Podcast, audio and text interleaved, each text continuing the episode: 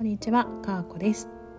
自分の人生を生きようともがいた結果、コロナ禍で離婚し、そして脱サラもしちゃった30代後半のバツイチ女です。というわけで今日はですね、深夜の独り言シリーズを始めていきたいと思います。シリーズ化した記憶も特にないんですけれども、えっ、ー、とですね、眠いです。ひたすらに眠いです。なんかねあの睡眠が浅くなる時ってあって私はなるべく自宅にいる時はパソコンも開かないようにしているんですけれども今ねスマートフォン1個でいろんな作業ができますよね。私はこういった音声配信をしているのでスタンド FM というね、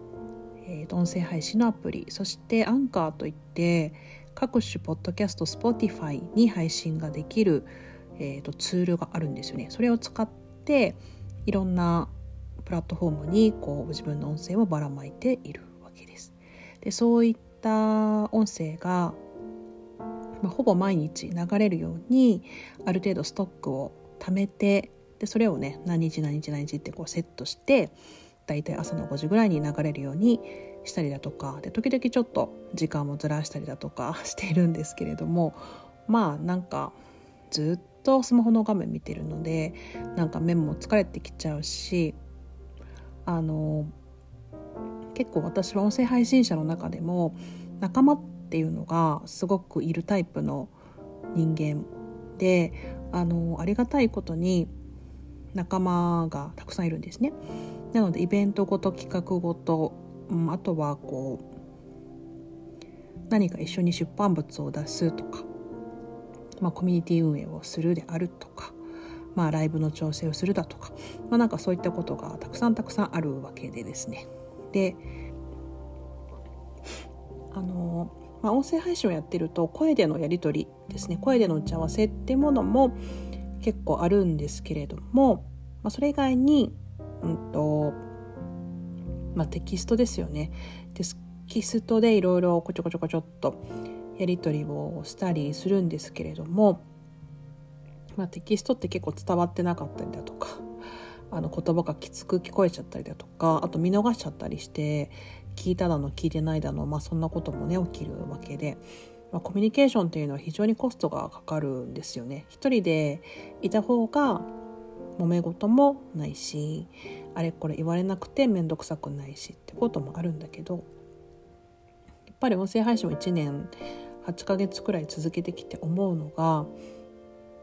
うん、やっぱり仲間がいるといいとは思うんですよねやっぱりどう考えたって。あの全く誰もいなかったらこんな風に毎日音声流そうとか思えないし、まあ、別にやってもやらなくてもいいかみたいな感じでやめちゃうと思うんですよね。でもそれをやめずに続けることができているのは仲間がいるからということでで本当に私はねすごくコミュニケーションをスマホで撮っています。で最近は、まあ、リアルで会うっていう、まあ、音声発信仲間とですけどね会うということが増えてきていてでオンラインの世界っていうのは不思議なもので。うんと私みたいにお仕事の話とかをしていない人ばかりではなくて自分のお仕事の話を積極的にして、うんとまあ、それは宣伝も兼ねてしているっていうような方も多くいらっしゃいますね。なので基本的にはあのそういったことでこう誰かと、まあ、一緒にお仕事するじゃないですけれどもその相手の方のお役に立てる何かでこう協力し合いながらやっていくっていうこともあるのかななんていうふうに思っていて基本的にこうリアルで会える人ばかりではないですよねいろんな地域に仲間がいるので。でもそうやってこうビジネスを一緒にやっていくみたいな人と出会うっていう可能性もすごく秘めていてでやっぱりリアルで会うとすごく人間性が伝わるんですよね当たり前ですけど情報量がすごく多いですし声だけではないその人の魅力っていうのもすごくすごく伝わってくるのであのなんかこう昔はね SNS 怖いみたいな SNS を通して人と会うなんて怖いみたいなねなんかそんなことしちゃいけませんみたいな感じが割とあったと思うんですけれどもやっぱりねあの発信活動している人っていうのは信用しますよね。なんていうの？その覚悟を持って発信活動をしているので裏で悪いことやったらすぐ すぐいろいろ言われますしね。ただなんとなく裏垢とか聞き戦とかの人であればまあそんなにこうこれが私のアカウントですポンって出してるわけじゃないから逆にリアルでひどいこととかもしちゃえるのかななんていうふうに思っちゃえるところがありますよね。なので、まあ、そういった方とつながっていろんな刺激をもらったりだとか普段会っている人たちまあ私は田舎に住んでいて限られた人としか会わない環境では接することのできないようなうんすごい生きるエネルギーの高い人たちだったりやりたいことに向かって本当に突き進んで生きている人たちと会えることっていうのは私の喜びになっていてでそういう人たちとのコミュニケーションっていうのもまあ本当に密ですよ密密ですね。それが私は面白いなっていうふうに思っています。まあ、そんなこんなで、まあ、本当にこうプライベートな部分で、まあ、遊びなのか仕事なのかよくわからないですけど本当に密にコミュニケーションもとっております。まあ、そうなってくるとね、まあ、ずっとスマホ見てるんですよねでずっとスマホ見てるのもやっぱ体に悪いなと思うし寝る前のスマホは本当にやめた方がいいですよねあの昔は結構徹底して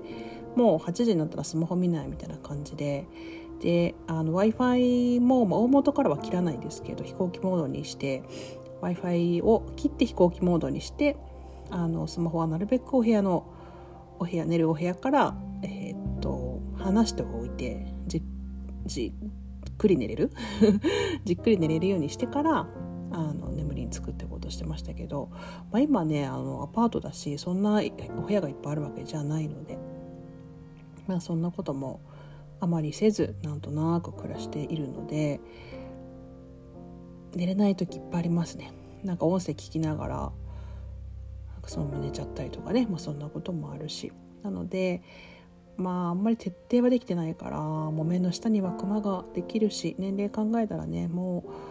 そんな無理をしていない方がいいのかもしれないですけど、まあ、健康になるために生きるのではなく健康で何をするかだと思ってるのでもう今だいぶ緩くなりましたね。でもでも眠い。で ちゃんと寝れる環境を作らないとなぁと思っております。今日はね高層浴というところに行ってきてこう